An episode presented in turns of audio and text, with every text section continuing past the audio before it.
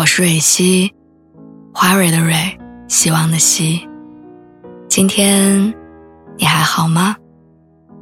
你可以在微信公众号和微博中搜索“蕊希”，每天晚上我都会用一段声音陪你入睡。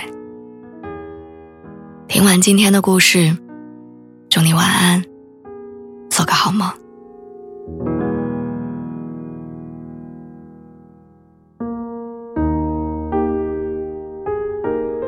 有人说，要和一个人从恋爱走到结婚，要撕掉三层滤镜。第一层是你对一个人美好的想象，会在恋爱之后回到真实。刚认识的时候，男生自律，很爱运动；恋爱之后也会赖在沙发上打一天游戏。刚接触的时候，女生温柔又体贴；恋爱之后也会因为吵架暴跳如雷。那些初次相识时候的拘谨。刻意在对方面前表现自己最好的一面，都会在恋爱后逐渐被戒掉。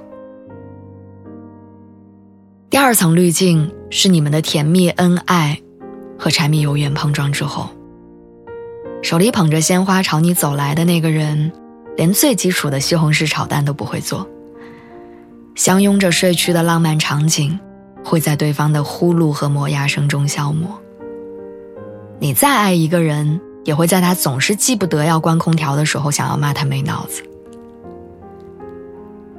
第三层，是关于婚姻的设想，碰到订婚彩礼实际问题的时候，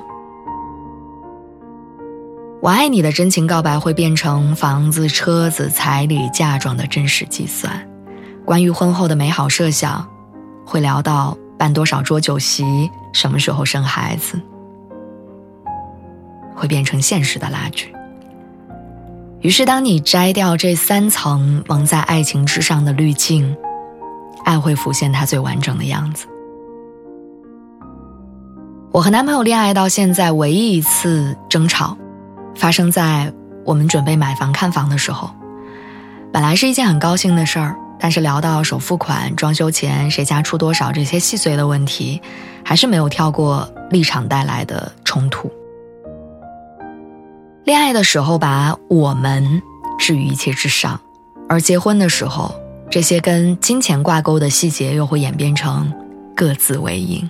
我们代表着自己的家庭，追求着双方的对等。那些恋爱的时候逃避很多次的现实问题，积累到准备迈入婚姻的关口，就真的无法再忽略。两个人要么在一起解决问题，要么解决对方。我有一个朋友，恋爱长跑了十年，二十八岁准备结婚的时候，发现近两三年男生同时谈着两段恋爱。那些说出差加班不方便回消息的时候，其实都是跟另一个女生在一块儿的。就连买来准备当婚房的毛坯房，男生也分别带过两个女生去看。朋友是怎么发现出轨的呢？是一起去看婚戒的时候，店员要加微信。他随手拿起了男生的手机要添加，却发现已经是好友。直到被戳穿所有的事情之后，男生还是在为自己的行为辩解，讲着每个人在漫长的时光里都会有走神儿的时候。恋爱十年，几乎要结婚，他们早就已经养成了共同的习惯跟思维，可是关于婚姻的边界感和容错率的不一致。还是让他们在终点前下了车。我问过朋友可惜吗？他说不，然后笑着说：“幸好发现的及时，不然我就要有前夫了。”刚恋爱的时候，你看着那些在结婚前夕闹得不可开交的情侣，觉得不可思议；看着事事顺着自己的另一半，总觉得这样的事情永远不会发生在自己身上。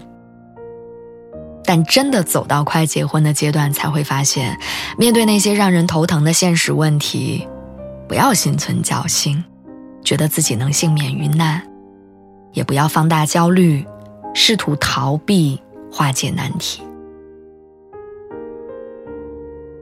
第一次选择他，是因为你和他的初次相识，你被他的风趣幽默吸引，然后被他的真诚热情打动。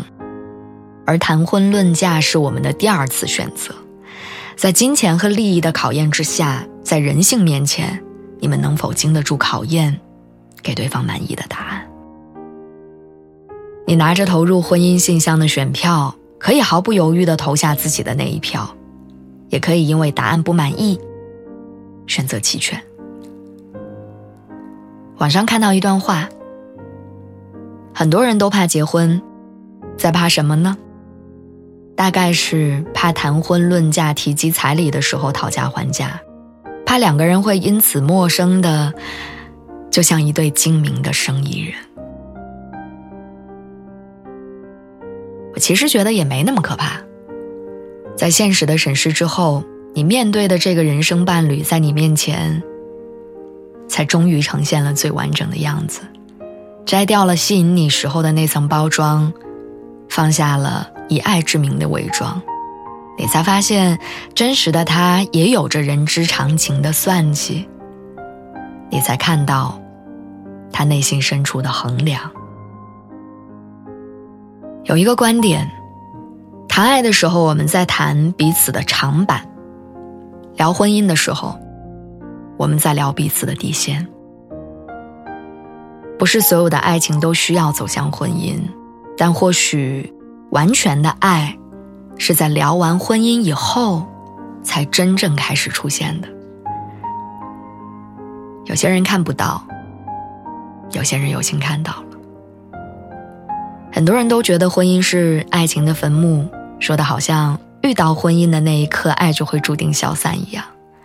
但其实，谈恋爱讲究的是精致，婚姻看的是利己。只有清空浮面上的那些精致，我们才能触及到人性，重新认识爱，也重新认识我们的爱人。